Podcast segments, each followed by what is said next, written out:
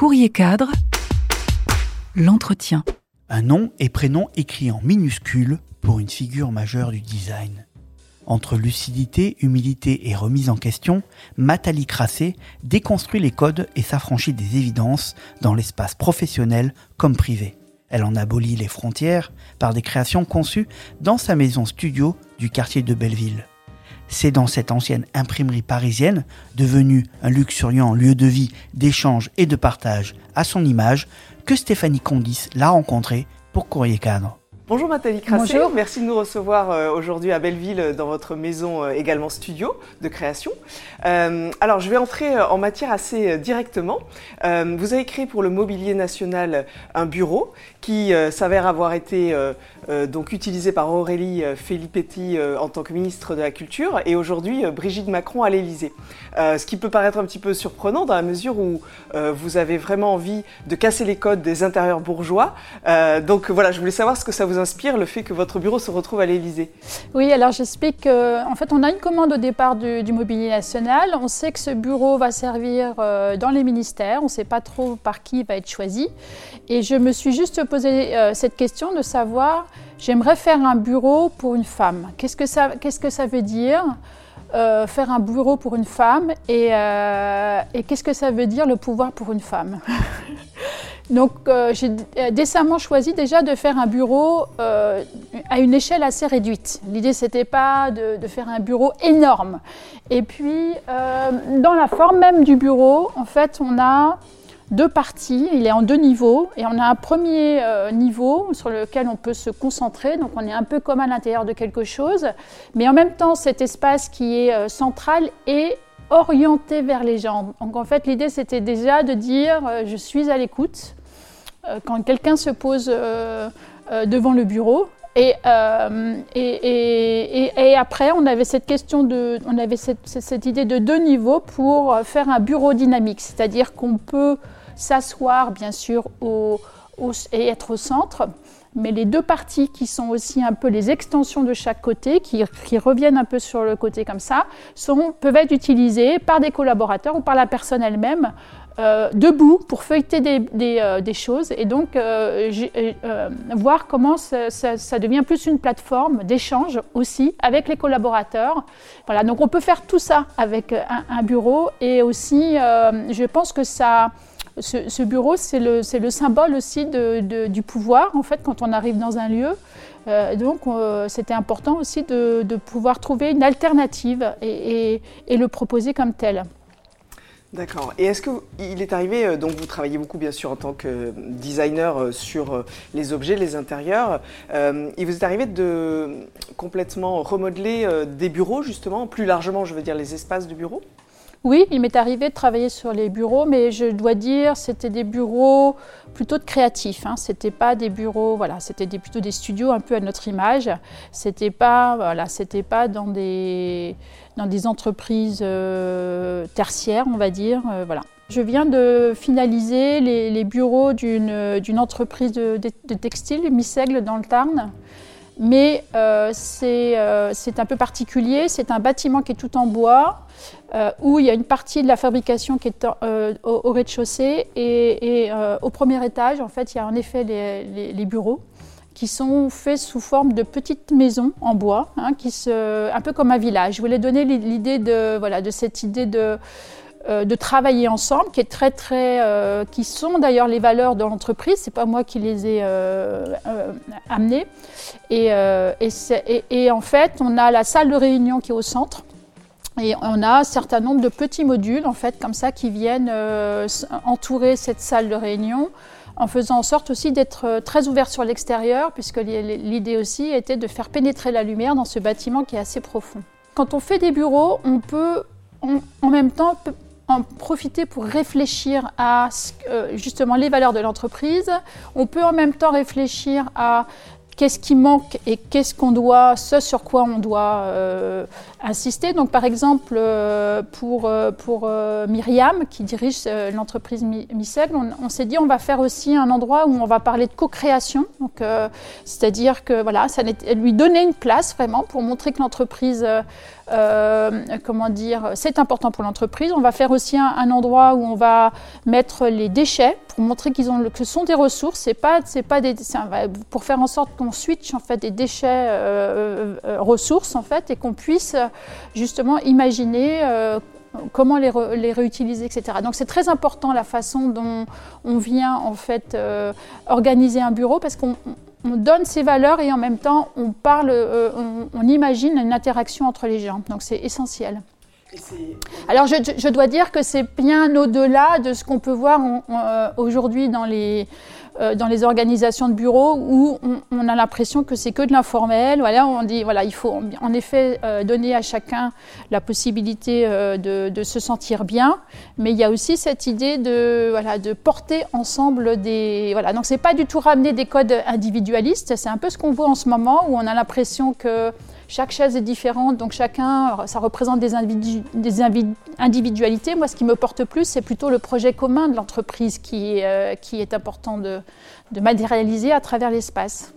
Et c'est justement euh, la, problématique qui, a, été soulevée euh, après euh, des périodes de télétravail où on se dit comment ramener les, gens au bureau et surtout pourquoi en fait, le sens de qu'est-ce qu'on fait ensemble. Oui, le, le, le, souci c'est ça, c'est qu'il y a, y, a, quelques fois en fait, en prenant du recul et en ayant pris cette habitude d'aller travailler à la maison, euh, y a la, dissonance cognitive euh, apparaît peut-être avec plus de, de force. On s'aperçoit que ben, soit le métier qu'on a choisi ou la façon d'exercer ce métier euh, ne correspond plus à, nos, attentes. Donc en fait, c'est pourquoi il y, a beaucoup, y a beaucoup de réflexions là-dessus en ce moment. Et, les, et, les, et, et, je pense aussi beaucoup ont fait l'effort d'affronter de, ben, de, de, aussi ces questions et de, de dire non, il faut que je change. voilà, change mon projet de vie et que je, voilà, je trouve quelque chose qui soit plus en relation avec euh, mes aspirations propres.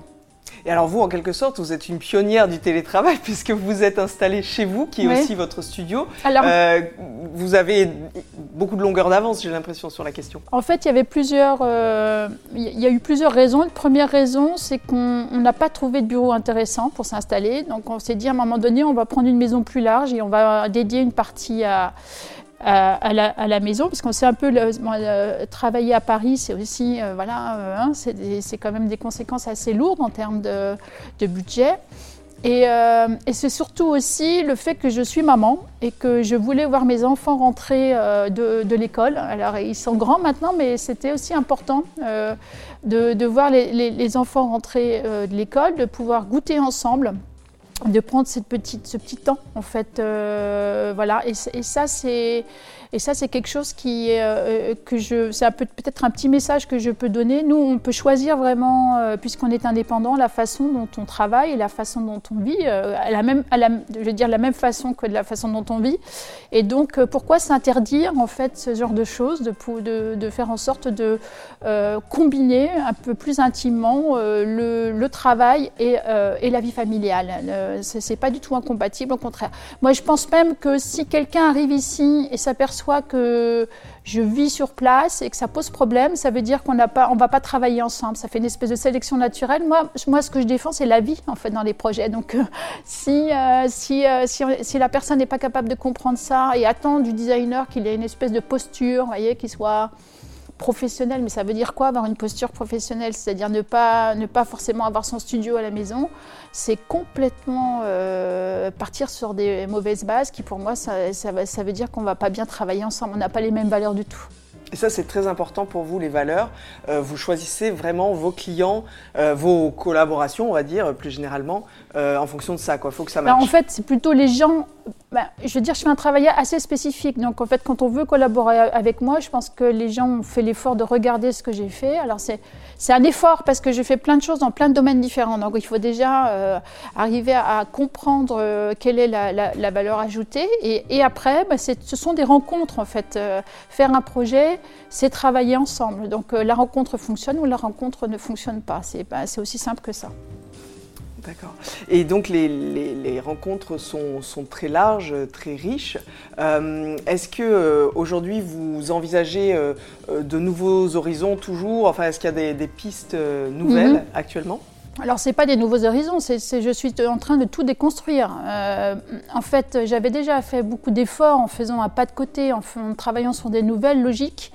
Mais là, la, crise écologique nous demande d'aller beaucoup plus loin, c'est-à-dire euh, on doit tous dans nos métiers respectifs euh, faire cette auto-analyse, cette déconstruction pour se reconstruire euh, et trouver une façon d'agir avec son métier par rapport à ces enjeux écologiques qui sont là très très voilà qui sont vraiment très proches.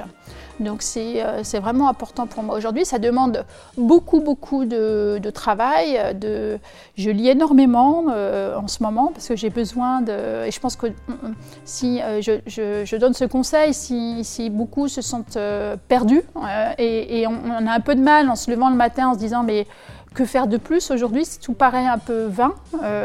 Euh, donc, euh, pourquoi je ferais un nouvel objet, par exemple, aujourd'hui? Je ne vois pas pourquoi. C'est plutôt l'idée d'arrêter de, dessiner, euh, qui serait la, position la plus logique.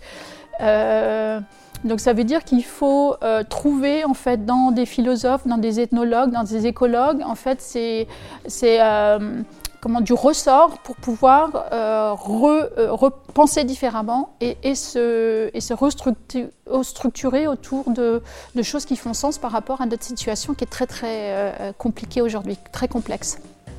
Et une amie ethnologue, vous me disiez, vous, avez expliqué que par rapport au fait qu'on considérait votre travail comme ludique, elle vous avait dit, mais en fait c'est apprendre par le jeu et c'est essentiel. Est-ce que vous continuez à, sur cette voie euh, qui peut être justement une manière de dédramatiser aussi, mais ou, en tout cas de faire percevoir des enjeux, mais sans euh, complètement euh, braquer les gens oui, l'idée c'est de peut-être faire des, ce qu'on pourrait appeler des démonstrateurs, c'est-à-dire à petite échelle, et ça c'est déjà en train de se faire, hein, puisqu'il y a plein d'initiatives qui embarquent des gens très différents autour d'une idée très précise, très, très concrète, très pragmatique. Euh, on est vraiment dans un temps où il faut euh, justement euh, faire valoir ce pragmatisme, ce qui n'est pas forcément très très français, puisqu'on on est plutôt cérébral, on est plutôt euh, voilà, cartésien en général. Donc en fait, il faut qu'on on passe dans une phase où euh, justement on garde ce côté analytique et notre système de pensée, puisqu'on est très très fort en termes de système de, de pensée en France, mais euh, qu'on a jusqu'au bout du, du, process de pensée pour matérialiser, essayer d'être beaucoup plus pragmatique par rapport à des situations. Donc ça veut dire être ancré et situé. Il faut arrêter de faire des projets hors sol. Euh, qui sont justement que théoriques, puisqu'on n'a pas de, voilà, on n'a pas de référentiel. c'est tellement complexe qu'aujourd'hui, la seule façon de s'en sortir, c'est de s'ancrer, de s'y situer pour comprendre la situation, pouvoir avoir un, comment dire, une, vision claire et aussi trouver les acteurs pour faire changer la situation sur place. Donc en fait, c'est comme ça qu'on va s'en sortir en quelque sorte. Donc il faut arrêter de penser qu'on va passer du local au global, ça n'existe pas, euh, ça n'existe plus, ça ne fait plus sens, c'est plutôt multiplier les actions locales et le faire avec intelligence et en embarquant le plus de, gens possible sur des thématiques qui sont très simples, l'alimentaire, euh, l'habitat, se loger, se nourrir, euh, travailler ensemble, toutes ces thématiques euh, voilà, qui, sont, qui sont essentielles est-ce que vous avez des entreprises justement qui sont assez soucieuses de RSE, de responsabilité sociétale et environnementale, qui se tournent vers vous pour vous exposer des problématiques et En fait, les, entreprises avec qui je travaille aujourd'hui sont, sont, souvent des, EPV, des entreprises de patrimoine vivant. Euh, Missègle fait partie de ces, ces, entreprises. Donc ils ont déjà un écosystème. Ils savent déjà, euh, donc ils sont dans le Tarn, euh, dans le Sidobre, c'est un endroit très particulier. Et euh, quand on collabore avec cette entreprise, donc on, collabore avec leurs partenaires et ils sont très très très bien à la fois ancrés, mais très très bien connectés avec leur écosystème, ce qui fait que même faire un bâtiment en entier, ça n'est ça, ça pas du tout un enjeu. Euh, voilà, euh, ils connaissent déjà les, les interlocuteurs. voilà, ça se passe vraiment dans une espèce de fluidité, de discussion. Alors il suffit d'avoir en fait un comment dire, une vision et en fait de matérialiser quelque chose d'assez fort pour que tout le monde suive. Et ça, ça, je suis très très euh, voilà. Mais chacun dans son métier, en, faisant en sorte, en fait, moi, je suis pas inspecteur des travaux finis. Je, je, je, je, dessine tout au millimètre, mais après, il y a une logique. En fait, ce qui est plus important, c'est de trouver la logique et de faire en sorte que toutes les personnes qui interagissent sur ce, sur ce projet comprennent la logique. Et donc, ils vont pouvoir, à leur façon, exercer leur expertise et même proposer, s'ils ont euh, des solutions, quelquefois, à, des endroits pour euh, améliorer la chose. Et ça, c'est complètement une autre façon de travailler. Et là, on rejoint les grands enjeux du travail aujourd'hui, c'est-à-dire le lien, la collaboration, le sens donné au travail. Euh, tout, à fait, parce que de toute façon, dans le bâtiment, on ne trouve plus personne pour travailler dans le bâtiment. Donc en fait, si on n'a pas un minimum de, voilà, de, de, de, projets, euh, euh, vous voyez ce que je veux dire, que ça, devienne une aventure. Sinon, euh, voilà, il y a ceux qui veulent suivre cette aventure et, ou, ou, ceux qui veulent juste le faire parce qu'ils ont besoin de gagner de l'argent, mais qui vont, il faut pas se mettre dans ces catégories, il faut pas se mettre dans ce type de relation en fait. Il faut, essayer d'être dans une dans, une aventure où il y a quelque chose qui se crée, où, chacun va pouvoir justement euh, euh, instituer du savoir-faire. Euh, voilà, c'est plutôt ça, c'est ces aventures-là qui sont importantes. Et vous parlez beaucoup d'ancrage, de concret, de, de, de, projet, de pragmatisme. Et qu'est-ce que vous pensez justement de aussi la dématérialisation, le digital et voir le métaverse, le, virtuel qui, qui, se développe Alors, moi j'ai toujours considérer que le numérique était un outil, hein, parce que nous, notre métier, il est quand même avant tout de penser. Penser bien. Hein. C'est 80% du boulot. Je l'explique. Après, ça paraît bizarre parce qu'à chaque fois qu'on veut faire un portrait moi, on me fait dessiner. Hein. Mais c'est pas ça. Il faudrait euh, essayer de plutôt montrer des bouquins. Des, c'est ça la, réalité du, de, de, de, mon métier. Je dis pas que tous les designers font comme ça, mais moi, je, je vais dessiner à la fin ou, ponctuellement, mais voilà. Bien sûr, on va dessiner entièrement le projet, mais c'est la, matérialisation du projet. Mais cette matérialisation, elle est, elle, est, claire si on a une pensée claire et si on a euh, comment dire, une analyse. Hein, euh, donc moi, je considère que le design, c'est plus de l'anthropologie appliquée euh, que que de faire de l'esthétique, par exemple. L'esthétique, elle va, moi, c'est, ça serait presque de l'esthétique relationnelle, c'est-à-dire ce qui me porte, c'est le partage, c'est, euh, euh, l'interaction entre les gens, c'est ça. Donc euh, voilà, donc c'est pas, c'est pas a priori. Bien sûr, il va y avoir une, couleur, une forme, mais ce n'est que la conséquence des intentions et des valeurs qui sous-tendent le projet. Et est-ce que vous, vous imagineriez, comme on voit qu'il y a des salles de réunion virtuelles par exemple qui se créent, est-ce que vous imagineriez designer, concevoir un lieu virtuel comme ça euh, de, travail, de réunion? Parce qu'on a les jumeaux numériques aussi qui se développent. Oui. Euh, est-ce que ça vous, est-ce que c'est Je pense que ça peut fonctionner euh, ponctuellement. Voilà, mais c'est pas c'est pas ce que je défends euh, sur le long terme forcément. On le sait, euh, là il y a beaucoup de gens qui sont en souffrance. Hein. Après, euh, alors on a parlé de télétravail, mais il y a beaucoup de gens qui sont en souffrance aujourd'hui parce que se retrouver chez soi, c'est pas, on n'est pas fait pour ça, tout simplement. Hein. On est on est un, on est humain, on est fait pour l'échange en fait. On a on a on a établi tous ces outils d'échange et d'un seul coup, c'est comme si on nous demandait de les mettre en veille ou de déléguer une partie de, ce savoir-faire-là. Donc, euh, on n'est simplement pas fait pour ça. Euh, et, en même temps, on voit que ça, a une incidence très forte sur la façon dont euh, on appréhende la vie, dans, voilà, notre, notre façon de, se projeter aussi. Hein.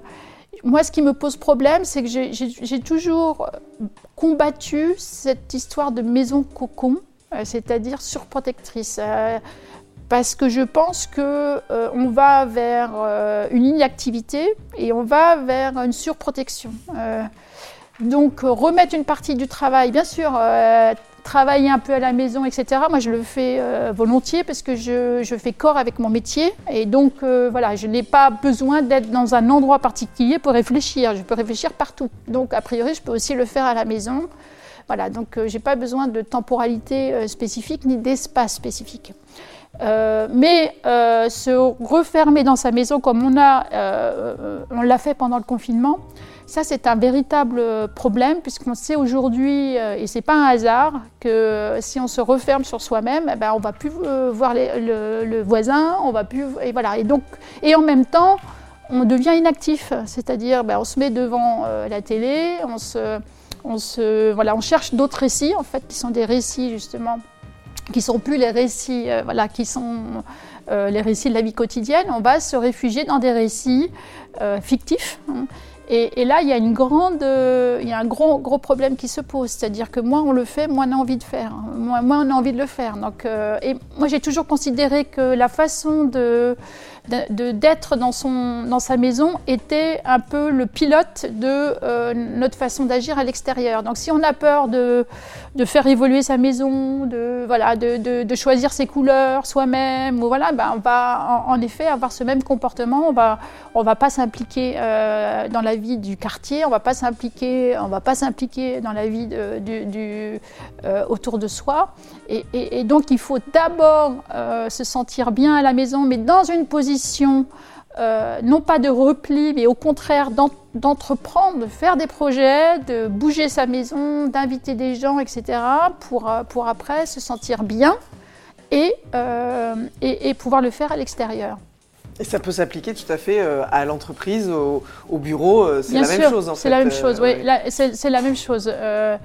c'est avant tout, moi je ne crois pas du tout à la compétition pour être, voilà, pour, être, pour faire un travail. Euh, voilà, je ne crois, pas, je crois pas du tout que ça soit la bonne formule. En tout cas, pour, euh, euh, pour des, créatifs, c'est même très, très problématique. Hein. C'est-à-dire que quand on est créatif, mais je pense que c'est tout le monde a une, part de créativité. il n'y a pas que les créatifs qui, font de la créativité.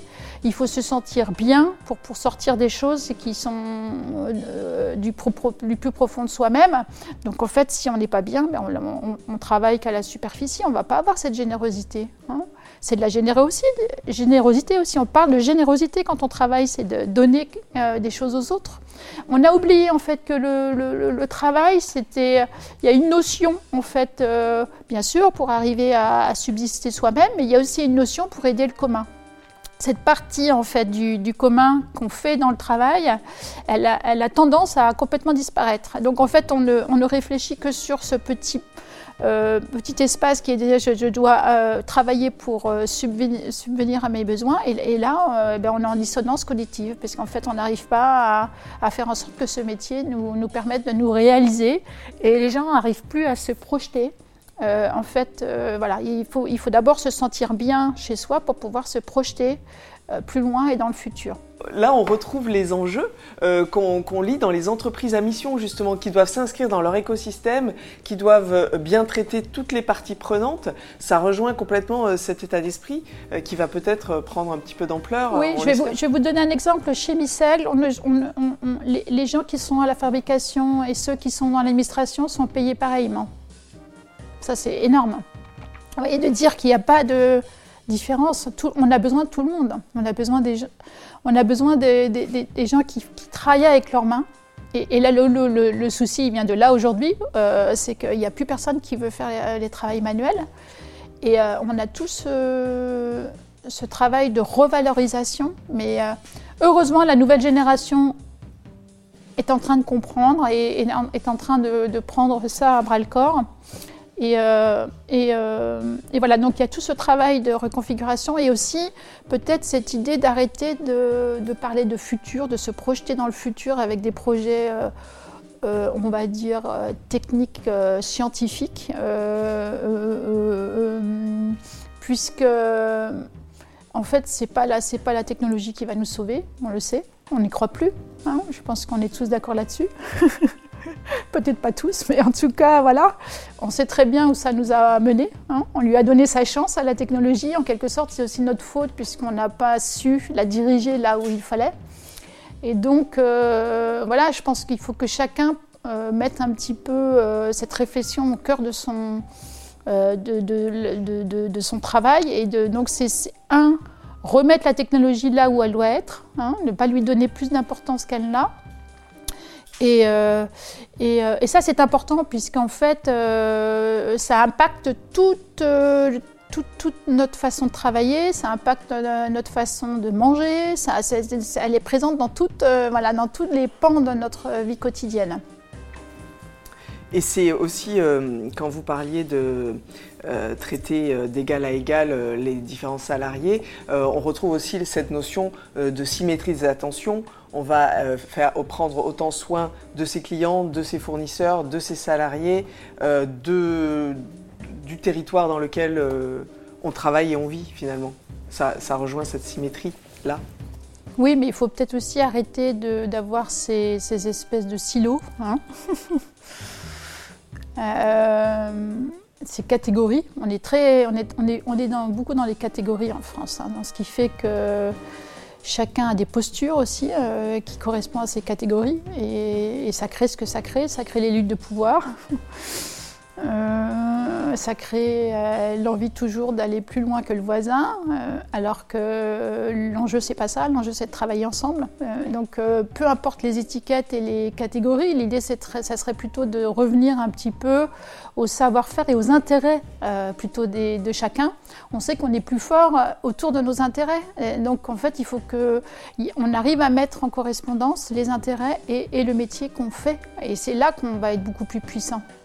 Et c'est là qu'on va pouvoir aussi imaginer de travailler sur la longueur. Hein moi, j'ai la chance d'avoir un métier qui me demande sans arrêt de me remettre en question, de tous les jours d'investir quelque chose de différent. Donc, euh, c'est assez beau parce qu'en fait, euh, je ne peux pas me contenter de ce que j'ai fait en me disant tiens, voilà, j'ai fait ça, ça y est. Non.